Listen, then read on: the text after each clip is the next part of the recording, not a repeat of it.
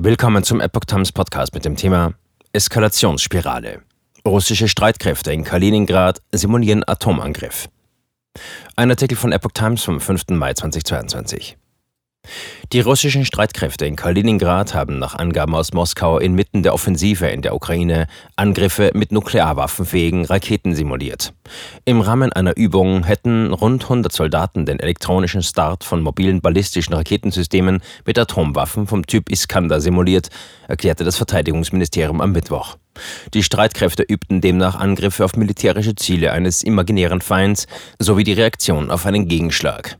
Der russische Präsident Wladimir Putin hat seit Beginn der Militäroperation in der Ukraine angedeutet, dass er bereit sei, Russlands taktische Atomwaffen einzusetzen.